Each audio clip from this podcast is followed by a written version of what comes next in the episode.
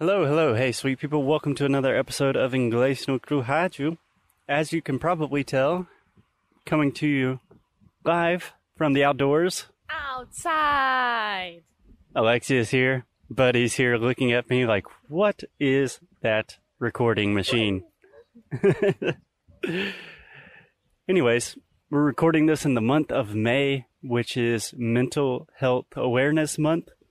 If you've been listening to this show at all, you probably know that we are big fans. We are proponents of mental health and bringing more awareness to mental health. Hopefully, lowering the stigma associated with mental health issues. Alexia and I both personally have our own battles with with our own things, like most people do. And we thought it would be a good idea to talk about them while we're outside walking with Buddy, because talking about some pretty dark stuff, so it's always better if we're doing it in nature. So, Alexia, the plan today that I don't know if is going to work because our dog is crazy is you can ask me a couple of questions um, about anxiety because that is what I have the most experience with, I would say. And I think anxiety is commonly misunderstood. Like most people think, oh, anxiety is just stress, or um, anxiety is a very, very complicated thing, and it's very difficult to explain. So I'm going to let Alexia ask a couple of questions, and I'm going to try to give my personal answers. Here we go. I think that what people are thinking about anxiety is that how can you differ between like normal anxiety and then the actual mental he- health issue anxiety you know because sometimes i'm anxious because i'm worried about a work assignment and this is normal anxiety but what is the one that we had to worry about Yes. Okay. So I believe your question is a really good question. So you're asking how can you distinguish between just normal level of anxiety and anxiety that actually is something that you need to address and is problematic. Is that correct, Alexia? yes Okay. Um, I think it's important to first explain that anxiety, some level of anxiety, is a good thing. It's evolutionary. We are designed to be anxious. I imagine our great great ancestors, they became anxious because a tiger was chasing them or something. So they needed to have that alert system to really wake up their body and say, hey, focus. There is danger. So anxiety is not fundamentally a bad thing. And even like decent levels of anxiety can be relatively positive. Like anxiety can be very motivating. It can cause you to take action. But I think in general, when anxiety becomes a bad thing, or at least when it kind of falls into the issue of a mental health thing, is when anxiety really starts to interfere with your normal life. Obviously, this looks very different for different people. For me personally, I probably have had some level of anxiety my entire life, but I really started noticing it and addressing it when I was in graduate school. So I was, I don't know, 23, 24 years old, like seven or eight years ago. And it started just with insomnia. Like I couldn't really get to sleep.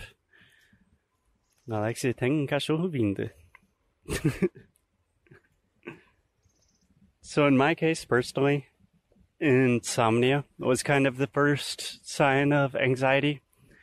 I was just getting so stressed before sleeping that I could not sleep.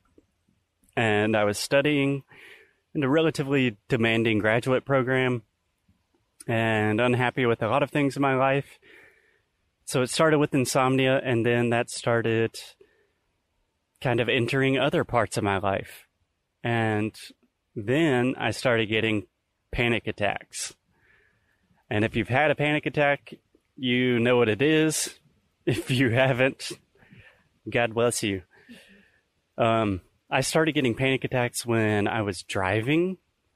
So I would drive and literally have to stop the car because I thought I was going to just pass out or have a seizure and die or something.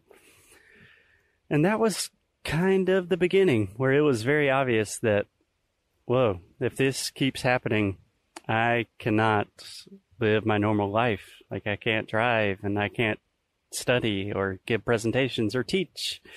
Does that answer your question, Alexia? Yes, pretty much. Um, can anxiety and panic attacks walk alone? You know what I'm saying? Like, eh, is it a rule that if you are anxious, you're gonna have panic attacks, or vice versa?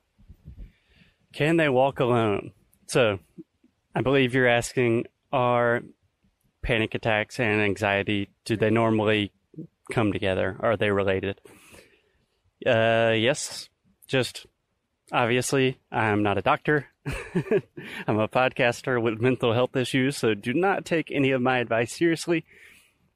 But I think most of the time, panic attacks and anxiety are are very closely related. Um, when you have a panic attack, most of the time it's caused by high levels of anxiety.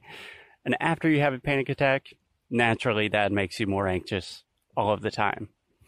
So, at least in the United States, we have the diagnosis of general anxiety disorder, which is just like you have high levels of anxiety, makes it difficult for you to live your normal life. But we also have what I believe is called generalized panic disorder. And that means I think you've had like more than six panic attacks in your life or something like that. Anyways, I have both of those. And I think most people that have one have the other also. Does that answer your question, Alexia? Okay, great.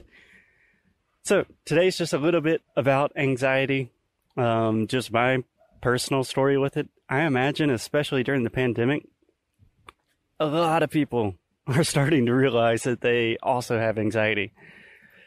So we'll give a lot of resources in the next episode. Um, I'll talk about some things that have helped me. And one of the biggest things is just knowing that you're not alone. Yeah. And one of the most important things that uh, this is Foster's and Alexia's experience. It doesn't mean that it's going to happen to you like this or that it's happening to you like this. It's just our experience, and we are doing this to make ourselves really open to you guys so you guys can have all the tools and resources to search for help. Yeah, no, I mean, again, not doctors, podcasters. We don't know what we're doing, but it is mental health. You know what we are doing. it's Mental Health Awareness Month. So we're trying to bring awareness and make mental health more normalized. Because I don't know, if I had, if I break my arm, that would not be like a scary thing to talk about on a podcast. But if I have panic attacks, for some reason that's very stigmatized. We're trying to help that. Anyways, we will talk to you guys soon. Beijos, as always, keep up the good fight. And lose well. Bye!